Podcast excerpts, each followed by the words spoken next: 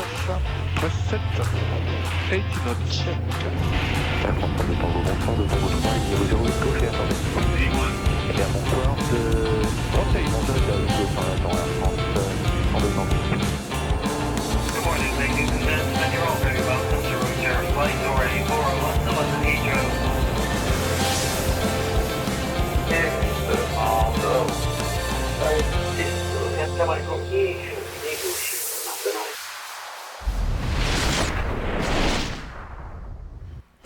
Bonsoir à toutes et tous. Oui, ça marche, ça devrait fonctionner. J'espère que vous allez bien. Bienvenue dans la zone aéro et bienvenue à Abdof 109 euh, qui vient euh, de follow la chaîne. Merci à toi. Soyez les bienvenus dans la zone aéro, la dernière de l'année. Nous sommes le 21 décembre. Euh, J'espère que vous allez bien, que vous avez passé une bonne semaine et on est de retour comme tous les mercredis pour une nouvelle émission euh, avec notre invitée qui est là, elle est derrière, elle se cache et elle sera là tout à l'heure. Mélanie est parmi nous et merci aussi à Saver Marilou qui nous a fait un raid pendant l'attente avec 10 personnes. Soyez les bienvenus les amis, j'ai vu avec Thomas qui sont derrière dans l'ombre, nos amis de chez euh, Inforea, et de Saver. Voilà. Euh, merci pour la dédicace. Donc, eh ben, les amis, déjà, euh, merci à toutes celles et ceux qui nous ont rejoints euh, cette semaine. Il y a eu pas mal de monde. Euh, Air Connection, par exemple, Carl BCX, Old Burning, Willou, Rinart, Camille, Mr. Jack euh, ePilot 69, euh, et puis donc ABD Off 109 qui, euh, qui est là, et Free Flight, notre ami Eric qui est là parmi nous. Connectés comme d'habitude, nos super modérateurs Yurton et Free Flight. Euh, bon, bah écoutez, avant toute chose, euh, bah, dernière émission de l'année, je vais vous parler un petit peu euh, du programme à venir dans la zone aéro, deux dates à retenir, en plus de l'émission de ce soir, et bonjour Calimero qui vient d'arriver sur le chat. Sachez que, alors le 18, euh, si je ne m'abuse, le 18 janvier, nous devrions avoir un invité, pilote de d'Awox. Donc retenez la date, Nico nous en dira plus s'il arrive à se connecter, on l'attend notre ami Nicolas sur Teams, il a des problèmes de connexion mais on va essayer de l'avoir euh, en cours d'émission. Et puis euh, rendez-vous avec euh, toute l'équipe, en tout cas le rédacteur en chef d'Aérobuzz, Gilles Leroy, ce sera le 25 janvier prochain, on parlera médias autour de, l'aviation. Voilà pour le, pour le programme. Je vous propose tout de suite ben, d'attaquer sans plus attendre en déposant le plan de vol de l'émission. De quoi allons-nous parler ce soir? On le voit tout de suite.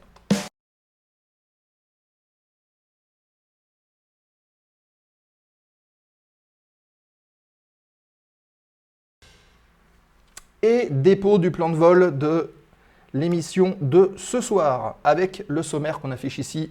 Euh, L'actualité du terminal, euh, quatre petites actus du terminal ce soir, puis la rencontre que vous attendez tous avec euh, Mélanie qui est arrivée, Fingergold 04 qui vient d'arriver, pas de Nico, pas de son pour les jingles. Mais vous avez pas le son pour les jingles? Vous l'avez entendu ou pas? Dis-moi, Jordan, si vous avez eu le son pendant le jingle ou pas. Parce que normalement, il devrait, il devrait y être ce son. Euh, donc voilà. Et puis euh, à la fin de l'émission, donc pas de son, ok, ça marche. Euh, et donc en fin d'émission, les 5 minutes traditionnelles, remise de gaz fort aux questions, comme d'habitude. Je crois juste une demi-seconde au début. Ok, d'accord, eh ben, on va faire sans, c'est pas un souci. On aura le jingle en ligne, donc c'est pas grave. Voilà, et ben écoutez, on va y aller. Bonsoir à Michael2806 qui vient d'arriver. Merci d'être présent. Euh, et ben écoutez, on enchaîne tout de suite. On dépose. euh, le plan de vol, c'est fait. Donc maintenant, l'actualité du terminal.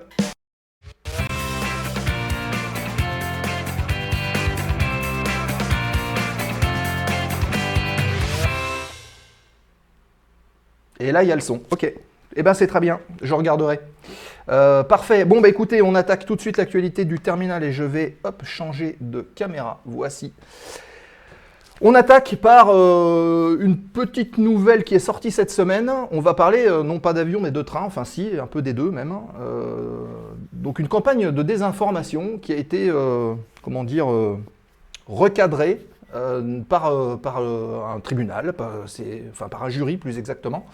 C'est la SNCF qui a fait une campagne que vous voyez d'ailleurs affichée sur l'écran, qui était non seulement diffusée sur le site internet de la SNCF mais aussi sur les motrices des, des TGV. Et euh, bah, vous voyez, grosse campagne d'aviation bashing qui disait, ben voilà, euh, nous, euh, chez nous, le CO2 émis, c'est 50 fois moins que la voiture et c'est 80 fois moins que l'avion. Alors, évidemment, il y a eu euh, comment dire, une petite étude qui a été faite, puis on s'est rendu compte que ce n'était pas tout à fait le cas, puisque, en effet, le calcul utilisé est particulièrement euh, discutable, notamment sur les taux qui ont été avancés euh, par la SNCF. Il ne tient pas compte du tout, notamment de l'incidence de la construction et de la maintenance euh, bah, des machines et du réseau ferré français, ce qui a quand même un impact sérieux. Ce qui fait que euh, on enlève une partie conséquente de l'empreinte carbone de l'ensemble du système.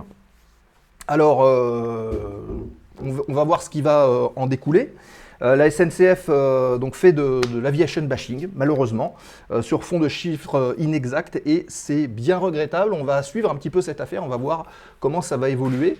Et puis, bah, écoutez, on, verra l'évolution des, des choses. On enchaîne sur l'Ultrafan, nouveau moteur de chez Rolls-Royce, euh, qui vient de terminer l'assemblage de ce nouveau réacteur que vous voyez à l'écran, euh, qui est même d'ailleurs monté euh, sur son banc d'essai. Démarrage donc des essais début 2023 pour ce nouveau réacteur. Et sachez que bah, ces essais, et on va dire le fonctionnement est prévu pour fonctionner au SAF. Et bonsoir Skyflyer Aviation, bienvenue. Donc euh, carburant en aviation durable sur ce nouveau moteur. Alors on ne se rend pas compte comme ça, mais c'est un moteur qui est quand même assez, euh, imposant. Euh, c'est une nouvelle conception puisque le fan fait 140 pouces de large, c'est-à-dire plus de 3,50 m de, de diamètre.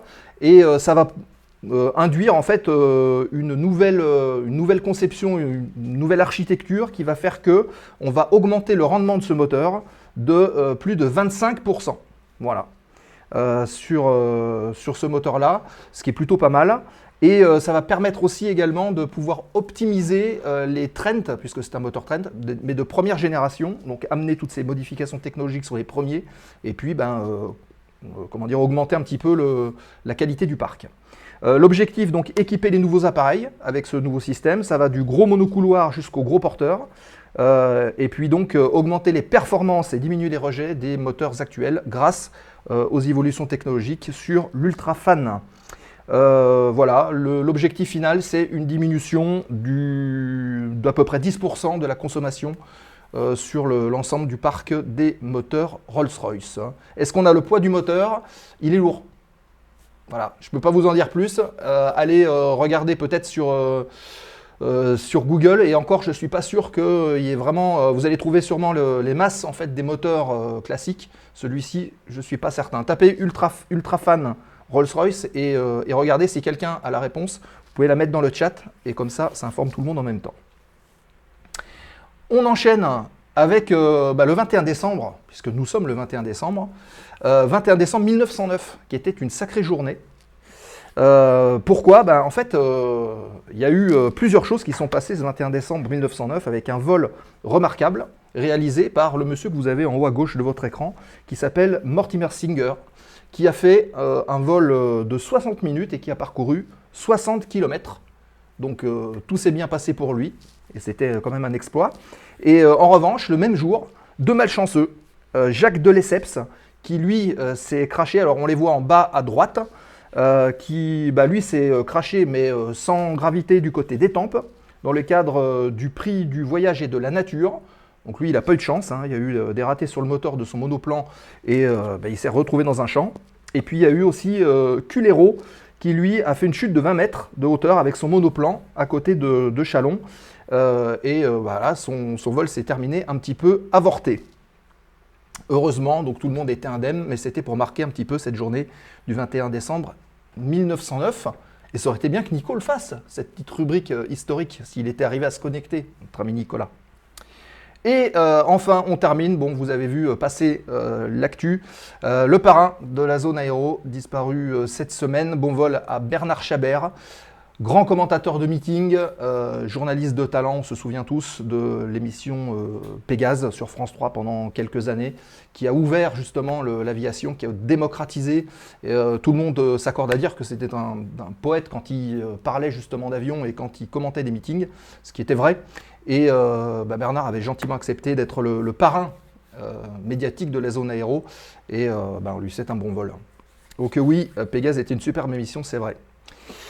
Euh, voilà, donc pour la séquence euh, actualité de ce soir, eh bien, écoutez les amis, je vous propose tout de suite de retrouver notre invité, puisqu'on est quand même là pour ça, et euh, de lancer la séquence Un visage dans les nuages. Et ce soir, c'est le visage de Mélanie qui est avec nous.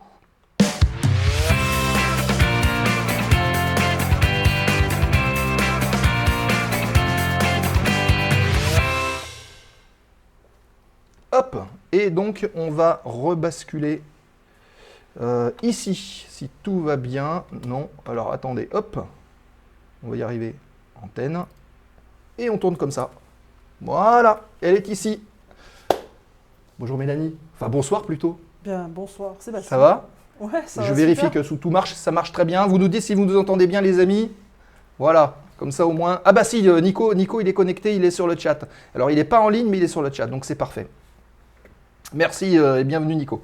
Mélanie, merci à toi de nous faire le plaisir de venir dans la zone aéro pour cette dernière de l'année. Ça nous fait très plaisir. Eh ben, c'est pour moi aussi un grand plaisir et bravo pour tout ce que tu fais euh, pour mettre en avant notre belle aviation. Donc euh, pour moi, et puis on n'habite pas loin, donc Bah en plus, c'était l'occasion de, Voilà. de se voir avant la fin de l'année. Exactement. Et, euh, et on aurait dû le faire déjà bien, bien avant, mais c'est vrai qu'on on est pris, on est tous pris, c'est comme ça. Euh, Qu'est-ce que je voulais dire? On va faire une petite, une petite minute de présentation, comme d'habitude, avec, euh, avec, tout le- avec les invités. Euh, avant toute chose, si euh, vous avez des questions à poser à Mélanie, que ce soit en cours de discussion ou comme d'habitude, n'hésitez pas à les poser sur le chat.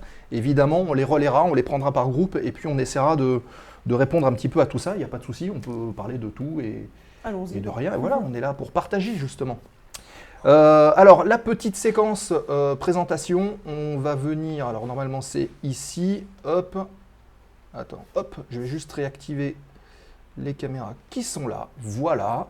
J'enlève celle-ci. Et puis, euh, je vais lancer un petit timer.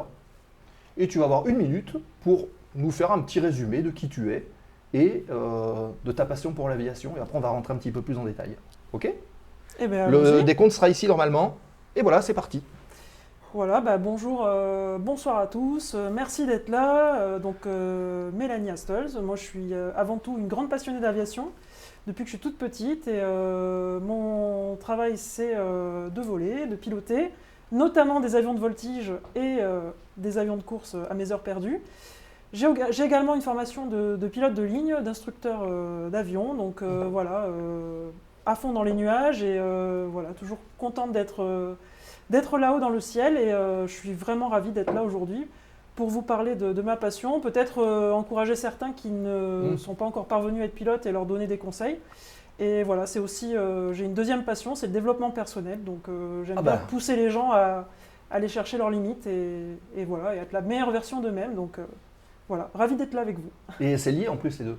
Le Absolument. développement personnel et l'aviation, on est quand même très proche, surtout dans le domaine de la compétition. Oui, bah, de toute façon, après, pour la compétition et pour atteindre le plus haut niveau, bien évidemment, Sébastien, il faut Ouais. arriver à maîtriser son mental et ça fait partie du développement personnel également. Et j'ai beaucoup appris euh, dans ce parcours de compétitrice. Oui. Ouais. On apprend toujours d'ailleurs. Pense que Ah qu'on oui, dit, oui, hein, on apprend tous les jours. un Et surtout quand on est pilote, euh, il faut toujours être en train de renouveler ses compétences, Mm. hein, parce qu'on évite euh, en arrière sinon sur, sur les choses à savoir et ça devient même dangereux. Donc il Ouais. faut, faut toujours se remettre à la page. Exact. Mm. Donc tu parlais justement de cette, euh, de cette passion de l'aviation, c'est venu quand? Très jeune, euh, on va dire tu es né avec un avion dans les mains ou pas loin? Ouais, alors moi c'est venu quand j'étais, euh, j'avais à peu près 6 ans, 6-7 ans. J'étais sur un meeting aérien, euh, j'ai vu les avions voler et bah, j'ai eu un déclic. Ça Ouais. m'a complètement subjugué et je me suis dit, ben, c'est ça que je veux faire. Tu te souviens encore d'où c'était euh, C'était en Angleterre, alors c'était un, un meeting, je ne saurais pas où exactement, mais en tout cas je me rappelle de, d'avoir, euh, de m'être assise dans un Harrier et euh, Ah oui. voilà, d'avoir euh, mis les fesses dans cet avion et de me dire c'est ça que je veux faire, je veux être pilote de chasse et voilà, je, ne savais pas à cette époque-là exactement précisément, mais en tout cas, je- j'ai eu un déclic, une, une épiphanie. D'accord. Ok. Oui, bah, c'est oui, c'est bien. Comme quoi, l'utilité des meetings, on en revient aussi à ce qu'on disait il y a quelques temps. Euh, Aujourd'hui, les meetings, ça devient de plus en plus compliqué. Soit il faut être très gros, mais des meetings moyens, euh, il n'y en a plus beaucoup. Alors qu'avant, il y avait des petits clubs qui organisaient des choses et c'est quand même important pour les vocations. Tu en as un bel exemple. Ah, les meetings, c'est euh, extraordinaire. Alors, euh, pour, euh, pour les vocations, pour euh, le bonheur des gens et, Mm. faire euh, briller euh, les yeux des petits et des grands. Euh, c'est euh, de plus en plus euh, important en ce moment où bah, les choses sont toujours un petit peu difficiles au niveau de la situation économique générale. Et je pense que c'est bien de, voilà, de continuer à rêver et de, de voir des belles choses. Et en attendant, ça plaît encore beaucoup. Il y a Ouais. toujours beaucoup de gens qui se déplacent euh, sur euh, ces événements. Donc euh, continuons à nous battre pour les faire exister encore. Voilà. Et je pense que tout le monde sera d'accord. hein. Donc, on, on a la petite fille qui est dans le arrière, qui dit Ok, moi je veux y aller. Et comment derrière les choses se passent pour arriver justement euh, quelque part à la première fois où toi tu vas toucher un avion en tant que pilote? Alors, comment ça se passe? Ben Après, euh, je, je vais à l'école, euh, voilà, le, les, les maquettes, je collectionne les maquettes, j'ai mes petites fiches d'avion que je connais par cœur, euh, Mm. toutes, les, toutes les configurations des avions, les envergures, les puissances, etc. Ah oui. Voilà, je, je joue aux jeux vidéo Ice Combat, euh, enfin, je suis à fond dedans. Mais on me décourage assez rapidement parce que Ah. ben, on me dit que c'est... il faut être très fort en maths, il faut être un garçon, euh, il faut... euh, ben, après, je- on- voilà, on- en gros, on me met dans un, dans un, on me met des croyances limitantes qui me, Oui. voilà, qui petit à petit se, bah, rentrent en moi et je me dis que ben je peux pas faire ça. Donc euh, voilà, très très déçu par par le système scolaire assez rapidement. donc Mm. euh, à l'âge de 18 ans, j'ai quitté le- l'école et je suis parti travailler dans la vie active. Donc euh, notamment dans les stations-service, euh, j'ai fait ce métier entre 18 et 25 ans. Ah oui, d'accord. Donc, euh, enfin, rien à voir. Rien à voir avec l'aviation Oui, voilà. jusqu'à 25 ans. Ouais. Où euh, voilà, après j'ai commencé à. Alors autant pour moi, parce que j'ai commencé à voler à 21 ans Ouais. et euh, je suis devenu pilote professionnel. Donc bah, j'ai passé mon CPL en février 2008 chez Airways Anime. Voilà. Ah oui, d'accord. voilà. Ok. Donc, Ça marche. ça commence à dater, mais effectivement, à 25 ans, j'étais pilote professionnel. Voilà. Bon, on est tous encore jeunes, de toute façon. C'est L'aviation conserve. Hein. Oui, oui, oui, bah oui. Et de Jason qui est arrivé. Bienvenue de Jason. Euh, ok, donc euh, tu as commencé en aéroclub du coup pour euh, tes premières heures de vol? Ou- alors, j'ai commencé dans une école de pilotage qui était à Lyon-Bron. C'était pas un aéroclub en soi, c'était une société en fait. Ah, C'est une ATO en fait. C'était une ATO, voilà, Ouais. tout simplement. Et alors, pourquoi j'ai commencé dans cette école? C'est simplement que lorsque je me suis présenté sur l'aéroport de Bron, il neigeait ce jour-là. C'était euh, Ah. un mois de février. Et euh, il neigeait, et il n'y avait qu'une seule porte ouverte. C'était celle de, donc, de cette ATO. Ouais. Et euh, je suis tombé sur une personne extraordinaire, Jacques, qui malheureusement n'est plus parmi nous, Mhm. mais qui, qui était un, un passionné comme on peut les rencontrer dans les aéroclubs notamment, et qui justement a su briser toutes mes pensées limitantes. Il a passé littéralement l'après-midi avec moi à me dire euh, que je pouvais être pilote, que je pouvais voler, que c'était pas la peine d'être riche, que je pouvais payer mes heures au fur et à mesure Hmm. de mes consommations, qu'il n'y avait pas besoin d'être euh, champion du monde de la mathématique, euh, etc., etc. Et je me suis retrouvée inscrite euh, donc, euh, Ouais. grâce à cette personne qui m'a ouvert la porte. Et il faut dire qu'aussi les, les aérodromes, les terrains d'aviation sont des milieux qui sont très, euh, très impressionnants. Donc il y a Mm. tout un tas de panneaux, de barrières, euh, ne pas rentrer, ne pas si. Mm. Donc quelqu'un qui est un peu mal à l'aise et qui veut se lancer peut se retrouver intimidé dans, dans ce milieu. Et de plus en plus, malheureusement, on a ces barrières euh, à cause de la sécurité Oui, qui, qui bloquent un peu euh, voilà, l'accès à, à notre passion. d'accord. Mm. Donc en fait, ce- selon toi, ou peut-être que vous d'ailleurs, vous avez aussi ce genre d'expérience, dans ce cas, n'hésitez pas à nous le partager aussi dans, le chat. hein. Euh, Est-ce qu'il faudrait plus que les gens des, enfin, des aéroclubs, enfin, qu'on mette en place de nouvelles stratégies pour attirer les, personnes ou euh, des gens qui sont timides et qui n'osent pas et leur dire, bah, écoutez, oui, c'est possible? Bah, je pense déjà, euh, ça, passe comme, bah, ça passe par des gens comme toi, Sébastien, qui sont là pour euh, promouvoir l'aviation, pour la mettre en avant. Et après, moi aussi, de mon côté, je fais beaucoup de communication, notamment euh, sur le fait Mm. que tout est possible euh, pour qui s'en donne la peine. Donc après, ça passe par euh, bah, tous les acteurs de l'aviation qui, qui font un effort pour mettre en avant l'activité. Et je pense qu'en tant que- qu'unité, on peut vraiment voilà, s'aider pour mettre en avant notre activité et euh, notamment essayer de la conserver parce que finalement euh, l'aviation est assez décriée. On a vu tout Ah à oui, l'heure oui. avec le train. Ouais, ouais. Bon, on est quand même pris pour cible euh, dans, dans le, le contexte écologique. Ouais. Alors surtout que l'aviation, c'est quand même, ça fait partie des milieux qui font le plus d'efforts de tous les milieux. Oui, Donc après, certainement, tout le monde a des efforts à faire, mais l'aviation en fait beaucoup, je trouve. Et malheureusement, on est Oui, on, le met pas assez en avant. Enfin, on le met peut- peut-être pas même en comparaison suffisamment avec d'autres euh, secteurs Mm. qui en font moins. Et pourtant, les résultats sont quand même hyper probants. Et oui, Et d'ailleurs, il y a beaucoup de choses qui sont issues aujourd'hui de l'aviation qui, euh, sont utilisés par d'autres secteurs. hein. Mm. C'est quand même un secteur de pointe. Euh, Il y a Jason qui nous dit plus jeune, je voulais être pilote d'hélico de combat, mais j'ai jamais osé franchir le pas. Tu vois Donc euh, ben, il faut oser. Eh oui. Et je pense qu'on pourra en reparler de, de ça, de cette, Mm. cette manière d'oser et comment toi tu t'y prends pour franchir justement ces, ces barrières-là Et avec oui. le recul que tu as aujourd'hui. Bah, après, c'est ça, il faut. hum, Après, c'est toujours facile avec le recul de, de- de parler à son plus jeune soi. Ouais. Mais, mais en gros, euh, parfois, il faut, dé- il faut déconnecter son cerveau parfois. Et il faut arrêter de se dire oui, mais si je fais ça, euh, il va se passer ça. Parce qu'au final, on s'invente des histoires euh, pour s'empêcher de faire les choses.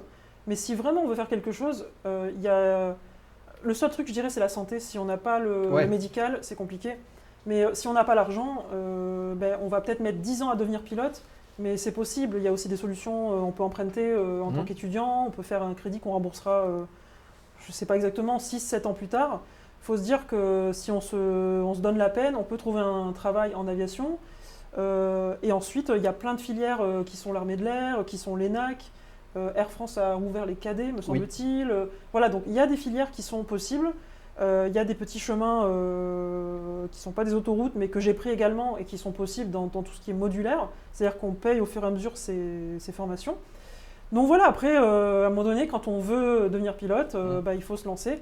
Après, bah, moi aussi, je voulais être pilote euh, de chasse et je ne suis pas devenu pilote de chasse parce qu'il y a un moment donné où j'ai pas franchi le pas non plus, Mm. que j'aurais dû franchir. Bon, j'ai pas de regret non plus parce qu'avec la myopie, j'aurais pas pu de toute façon Ah ouais. passer le médical. Donc c'est pour ça que je dis le médical quand même. euh, Ouais, je ça reste crois une encore barrière. qui demande euh, une vue euh, parfaite. Oui, maintenant ça. Ils veulent changer, je crois, mais en tout cas encore à ce jour, ils demandent. euh, Ouais. Mais en fait, il y a eu déjà des, dérogations en fait qui sont possibles. Avant, Mm. c'était euh, même avec opération, c'était pas possible. Aujourd'hui, Mm. je crois qu'il y a des opérations qui sont tolérées, donc ça c'est un peu assoupli. hein. voilà. C'est Dans- quand même, Dans le alors- civil, oui, mais après, je sais pas dans le. Dans, la chasse, c'est quand même encore drastique. hein. Ouais. Ouais, ouais, ouais, Mm. ouais, alors, si vous avez des questions, hein, posez-les comme, comme Aviateur 59. On va répondre tout de suite à la question, mais juste avant, moi j'en ai une autre. Euh, donc, on a parlé euh, des premières heures, donc c'est pas de la voltige. Alors, comment tu as fait pour arriver justement à la voltige? Oui, alors les premières heures, c'est euh, donc on. Alors il y a quand même des exceptions qui confirment la règle, hein, mais en général, on apprend à devenir pilote. Donc on prend des cours de pilotage dans un aéroclub ou un ATO, et on apprend à décoller, à atterrir, à naviguer, etc. Et puis, euh, et puis un beau jour, on se dit, bah là, je vais faire de la voltige. Mhm. Et euh, donc mes débuts en voltige, ça s'est fait en 2006. Donc j'ai eu l'occasion, euh, grâce à un concours qui a été organisé par Midi-Pyrénées Voltige et Ouais. la Fédération Aéronautique. Donc on était cinq jeunes à être reçus à ce concours, de moins de 25 ans. Et donc ça m'a permis de faire mes cinq premières heures de voltige à bord d'un Cap 10, Ah. Avion euh, Légendaire. pour, euh, voilà, légendaire pour, euh, pour ce type de, de- de vol, notamment pour l'apprentissage. Et donc lors de ce stage, j'ai pu apprendre toutes les bases de la voltige et notamment faire mon premier lâcher voltige. Donc voler toute seule, En heures réaliser des figures. ouais. Ouais, c'était incroyable. Chapeau. C'était c'était juste incroyable. Alors on était en stage intensif, donc on faisait des vols de 15-20 minutes. Donc finalement, ça représente quand même, bah, ça représente quand même un paquet de vols. hein, quand on, Ouais. parce que les vols de voltige sont pas très longs en général. Mm. Et, euh, et là, j'ai eu la révélation pour, euh, pour ça. Et, et, et les, et les personnes qui étaient là sur le stage m'ont dit Mais pourquoi tu fais pas de la compétition? Enfin, ça a l'air de Ouais. te plaire et tout. Et voilà, c'est parti de là en fait, en, en D'accord. 2006. Ok, 2006. Ok, Mm. ça marche. Ça. Euh, hop, Euh, ça me rappelle des souvenirs, le Cap 10. hein, Et euh, donc justement, on en revient euh, bah, à la question que nous posait justement Aviator 59. Comment as-tu envie de faire la voltige? Bah voilà, on y est. Et, euh, et comment as-tu en- eu envie de continuer finalement la voltige ensuite? Oui, alors après, bah, ce qui s'est passé, c'est que comme euh, toutes les addictions, voilà, euh, je me suis retrouvée euh, complètement droguée de la voltige, j'ai adoré ça, et on n'a qu'une envie, c'est de- d'y retourner. Donc, donc après, bah, j'avais pas du tout les moyens de me payer des heures de voltige à cette époque. Je faisais beaucoup de planeurs pour, euh, parce que bah, du coup, niveau budget, c'était euh, Oui, vraiment plus moins accessible. cher. Oh oui, j'avais vraiment euh, trouvé un club qui était. on pouvait faire des heures de vol pour un prix modique, pour une modique somme. Et, euh, et en fait, j'avais trouvé un club à Chalon-sur-Saône, finalement, dans mes recherches, que j'étais basé sur Lyon. Et euh, voilà, j'ai été accueilli par, euh, par ce club à Chalon, notamment par son instructeur Sylvain Parmentier, qui m'a pris sous son Ah. aile, Bah, Sylvain, qui était instructeur à Mont-Sous-les-Mines aussi. Qui était instructeur à Monceau aussi. Il, il est passé instructeur Ah à oui. Mont-Sous-les-Mines, je crois. Hein. Mm. et qui euh, était aussi l'instructeur de Florent Andon. Donc, euh, Ah, d'accord. Voilà. Donc on, c'est là où j'ai rencontré Florent Audon, qui est un très bon ami et qui, euh, voilà, on a fait nos débuts ensemble à Chalon, en voltige. on a vécu des aventures folles à faire nos premières compétitions ensemble et, et on peut le dire quand même grâce à des gens du club qui nous ont soutenus et voilà, nous ont sponsorisés. Je me rappelle à l'époque, ils nous donnaient des caisses de vin pour qu'on les revende à notre famille, à nos parents, Ah, pour génial. qu'ils- pour qu'on puisse se payer quelques heures de voltige. Ah ouais. Sylvain nous aidait pas mal, euh, donc c'était cool. Quoi. Ah ouais, c'est vraiment, bien, euh, on peut le dire aujourd'hui, ces moments-là Oui. sont importants. Et c'est ces gens-là qui font partie de notre parcours qu'on n'oublie pas et qui, voilà. Bah, Même ils ont... quand ça brille, les paillettes, il ne faut, pas oublier ces gens-là qui étaient là au début et, Ah, Bien sûr. et pour nous soutenir. Et donc voilà. Donc, la voltige, après, elle est venue, euh, la passion, elle est restée euh, depuis ce jour.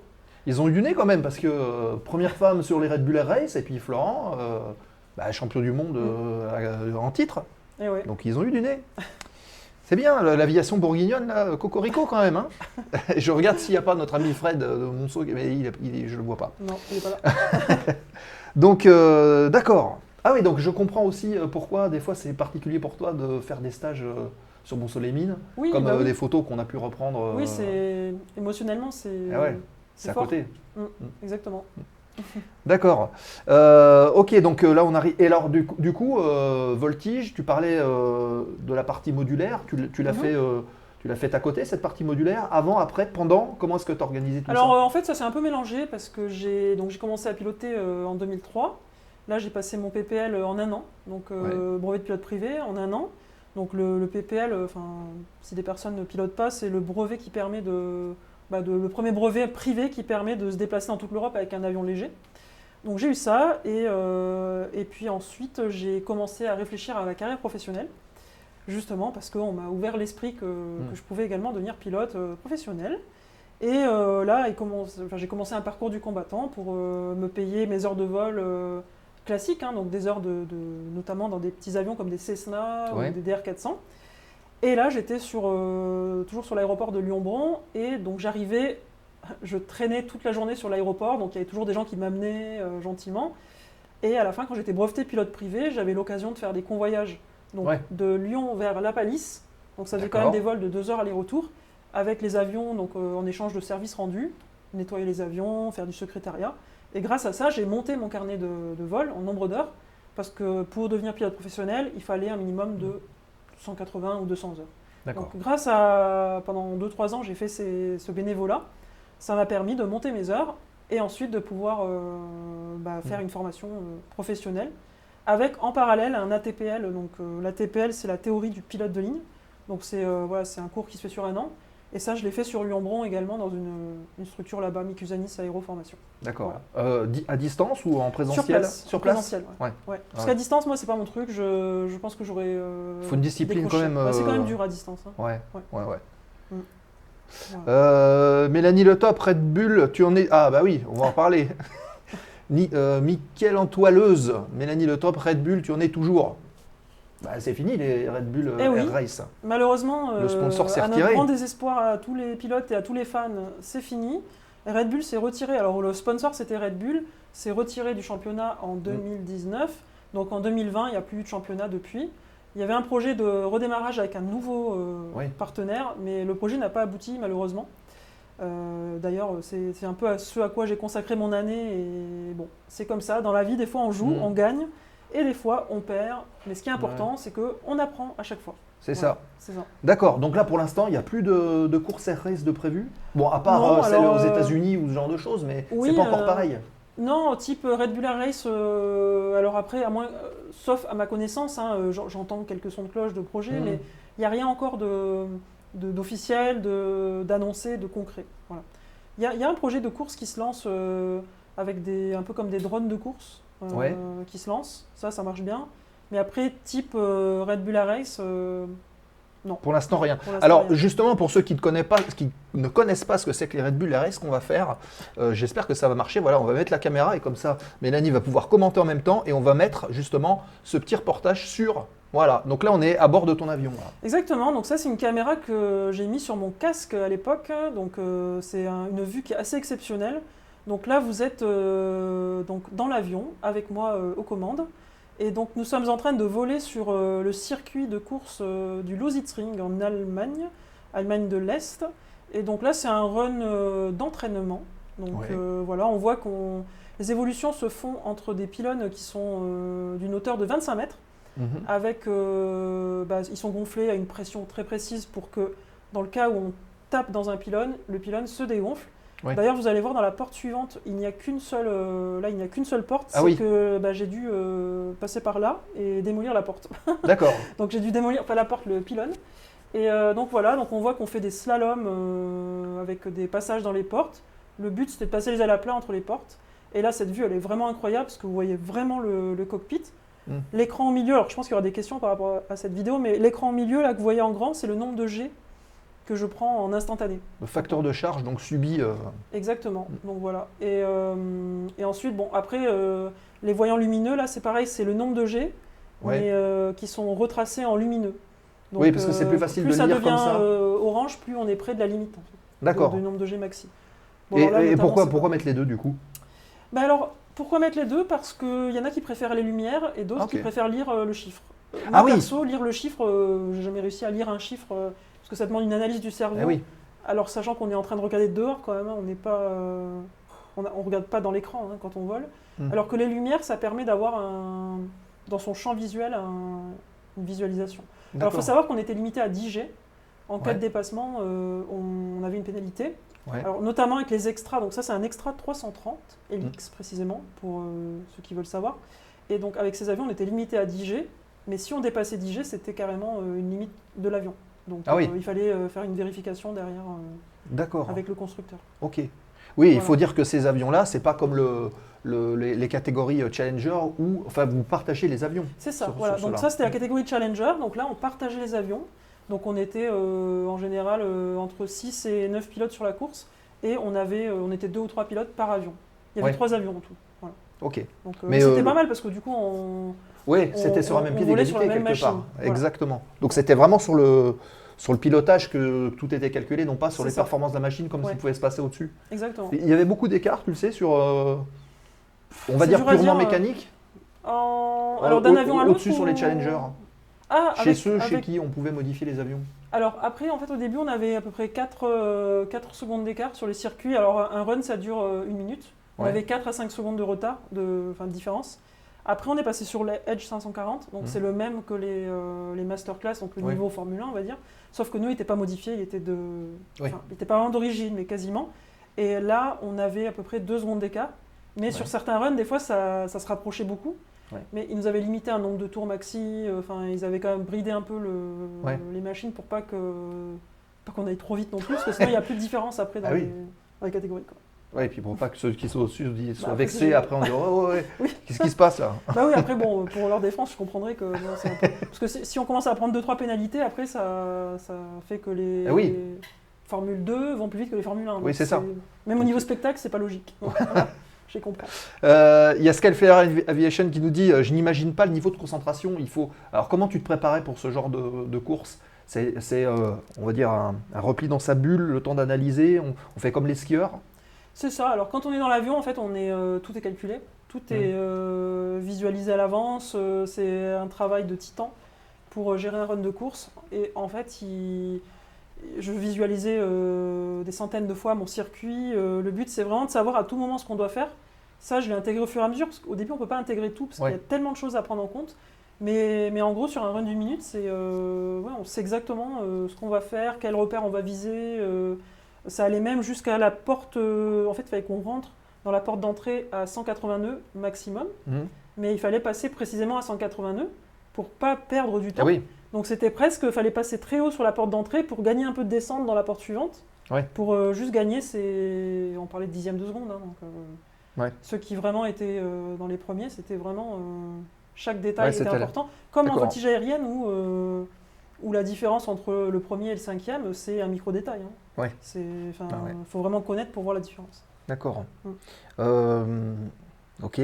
Euh, je vois euh, Mi- Michael Antoileuse qui nous dit Toi et Aude, vous êtes mes idoles. Eh ben, Ah. merci beaucoup. Voilà, ça c'est dit. Le message est transmis en euh, plein entoilage de gouverne, tellement essentiel euh, sur un avion en plein entoilage de gouverne. Ah, d'accord, c'est Ah, voilà, Oula, quel courage voilà, tellement essentiel sur un avion. Qu'en penses-tu, Mélanie? Alors déjà, je- j'en pense que bravo pour euh, être courageux et euh, voilà et construire, euh, enfin faire de la mécanique sur un avion parce que moi je ne sais pas faire du tout. Je suis pas, voilà, je, je me concentre sur le pilotage, mais c'est vrai que, alors c'est pas que je voudrais pas parce que ça me passionne, mais voilà après c'est une histoire de, de temps et de, bon, on peut pas tout faire, donc Ouais, c'est ça. voilà. Mais en tout cas, par rapport à la question, euh, qu'est-ce que j'en pense? Bah oui, les gouvernes. euh, c'est ce qui fait qu'on pilote l'avion, c'est Mm. ce qui fait qu'on le, voilà, on le fait tourner à droite à gauche, euh, on le fait partir en vrille, et c'est le truc qu'on veut vraiment pas qu'il se casse. Ouais. Bah, Il y a les ailes et les gouvernes. quoi. Et euh, sur les avions qu'on a vus, justement, alors on parle d'entoilage, c'est du composite aujourd'hui. C'est des avions qui étaient légers, des avions de compétition. Donc Oui. c'est, on n'est pas dans le, même, dans le même monde. Oui, voilà, après, alors euh, l'avion, il a, euh, si je me trompe pas, il a une partie d'entoilage euh, sur le côté, Ouais. sur le fuselage, mais après tout le reste, c'est c'est tout du composite, carbone, Ouais. enfin, il n'y a pas de... Il n'y a pas du tout d'entoilage après. D'accord. Donc on parlait justement de, de la manière de mentaliser le, le circuit, d'imaginer comment est-ce que ça se passe. Il y a une chose dont on ne parle pas, c'est les conditions météo. Comment est-ce qu'on les aborde, ces conditions météo? Parce que là on a l'impression qu'il n'y a pas de vent, tout va bien, mais en- dans, dans la vraie vie, c'est pas le cas. Ouais, c'est c'est vrai que dans, dans les 25 courses que j'ai fait, il y a eu de tout. Il y a eu de tout. Ah on a eu de la pluie, on a eu euh, la tempête. euh, Il y a peu de choses qui nous arrêtaient parce que ben, show must go on. hein, euh, Il y avait les, les droits télé, enfin les passages télé, etc. Notamment pour les masterclass surtout. Mmh. Et euh, on a vu des choses assez, assez incroyables. Alors il y a- j'ai quelques souvenirs. Il y en a un, c'était à Las Vegas où il y avait tellement de vent que les pylônes se déchiraient euh, sans cesse. Ah ouais Donc il y, avait, il y a des équipes qui étaient dédiées donc, euh, à réparer les pylônes. Et là, ils se déchiraient tout seuls euh, avec la force du vent. Et donc les mecs, ils allaient réparer les pylônes. Et pendant ce temps-là, les autres se déchiraient. Bon, à la fin, ils ont été obligés de dire on arrête. Mais il y avait quand même eu des vols. Moi, je me rappelle d'avoir atterri sur. alors, les Challengers, on atterrissait sur une piste qui était juste à côté de. On était sur un circuit à Las Mhm. Vegas. Et je me rappelle, il y avait jusqu'à 35 nœuds de vent, plein travers. Enfin, c'était de la folie. hein. Ah oui, en effet. Je pense ouais. qu'après, ils ont, ils ont dû arrêter. Et il y a un autre souvenir que j'ai, euh, c'était à Porto, où euh, donc, euh, nous, on se posait pas sur cette piste, mais ils avaient décidé que les avions des Masters se posaient en pleine ville. Il y avait une petite piste de 400 mètres, et euh, c'était juste fou. quoi. C'était juste fou. les atterrissages, c'était. je crois même qu'il y a une vidéo qui montre les atterrissages de Porto, de la Red Bull Race. Alors, je, je me souviens plus exactement où la trouver, mais en tout cas, Voilà, vous tapez sur YouTube, vous allez et- trouver. Ouais, ça avait fait toute une polémique et après ils avaient arrêté les. Ils avaient limité le... les atterrissages là-bas parce que c'était trop Ouais. dangereux avec le vent, avec tout. Ok. Donc Voilà. oui, quelles que soient les conditions, donc du coup vous vous retrouviez euh, Oui. en plein milieu de la tempête entre guillemets Mm. pour faire euh, pour faire la compétition effectivement à cause des droits. Est-ce que est-ce que tu ressentais justement une pression par rapport à ça ou les autres pilotes aussi? Euh, Oui, bah après, on le... Alors après c'est pareil, on avait toujours les minima qu'il fallait pour réaliser notre prestation. Après, c'était pris en compte au sol. C'était aussi marrant parce que finalement, il fallait arriver dans les portes, euh, donc il fallait arriver en glissade dans les ah portes. oui. Donc on n'arrivait pas tout droit, donc il fallait viser complètement le nez à gauche de la porte pour passer au milieu. Donc il y avait toute une gestion d'angle à faire euh, dans les passages. Donc Ouais. c'était. Voilà. En même temps, c'était aussi euh, compétition difficile, Ouais. mais c'est là aussi où certains pouvaient se démarquer. Un peu comme en voltige quand on a les inconnus. Hmm. Il y a des gens qui vont être très à l'aise sur des programmes qu'ils connaissent, etc. Mais sur des programmes après euh, inconnus, Ouais. bon, ils sont Ouais, faut- un petit peu plus perdus. faut se débrouiller quoi. Mm. Voilà. Mais Ok. C'était fun. C'était bien. Oui oui c'est sûr. Ça me manque beaucoup. Ouais, ouais, ouais. Bah, vous avez vu, hein, de toute façon, hein, le- la vidéo. Est-ce que vous voulez qu'on remette un, un petit coup la vidéo des, des Red Bull ou pas du tout Vous nous dites. Ou sinon, on, on enchaîne. Alors, justement, ah bah, pendant que le, le chat va nous dire s'ils veulent revoir le- la vidéo ou pas, est-ce que. euh, comment t'es venu justement à, à ces courses de, de pylônes? Qu'est-ce qui t'a euh, déclenché en disant je veux y aller? Alors, qu'est-ce qui m'a déclenché? J'ai toujours suivi depuis euh, 2003 euh, les débuts de la course. Voilà, Et, temps, euh, on relance le- la, la- la vidéo. Voilà, j'ai toujours, euh, en voyant les courses, euh, rêvé de ça. Euh, non, c'est pas, j'ai pas appuyé sur le bon bouton. Il est là. Non, ça marche ou pas? Voilà, c'est parti. Et c'est Mélanie, c'est pas Robin. Voilà, on va y arriver. Oh, bah après. Ouais, donc j'ai toujours rêvé de, de faire ces courses en les voyant. Après, franchement, je me suis jamais euh, imaginé que c'était accessible pour moi. Enfin, j'ai Ah jamais oui. cru ça. Et puis ensuite, euh, bah, j'ai fait de la voltige. euh, et puis, ils avaient arrêté les courses, ils avaient relancé. Mm. Je crois que c'est arrivé trois fois dans l'histoire. Malheureusement, ça n'arrive pas. Ouais. J'aurais aimé qu'ils reprennent, mais bon. Et, et en fait, je me suis, bah, pareil, qui ose gagne. J'aime bien cette phrase, qui Ouais. ose gagne. Donc j'ai osé, j'ai écrit à la personne responsable. Et j'ai dit voilà, bonjour, je m'appelle Mélanie, euh, j'aimerais bien euh, savoir comment il faut faire pour rentrer dans, dans les Red Bull Air Race. Donc il m'a donné un tas de choses à faire, euh, notamment de la compétition en unlimited. Oui, voilà, il faut avoir un certain avoir, niveau avant de- de démarrer. En unlimited. Mm. Donc voilà, j'ai j'ai fait ça. Et puis ensuite, j'ai fait trois stages avec eux de voltige. Et finalement, ils m'ont invité sur un stage de sélection que j'ai réussi donc en décembre 2015. Là, il y a maintenant 7 ans. Voilà. Et j'ai été prise en 2016 sur le circuit. J'ai débuté. C'était un peu le début de ma nouvelle life, en fait. Eh À oui. ce moment-là. Voilà. Oui, parce que du coup, on, on part au travers du monde. C'est ça en fait. Après, c'est hein. euh, c'est des voyages au travers du monde, dans des endroits euh, extraordinaires. On rentre dans une famille aussi de... internationale. Euh, Il y a une vraie cohésion, il y a une vraie.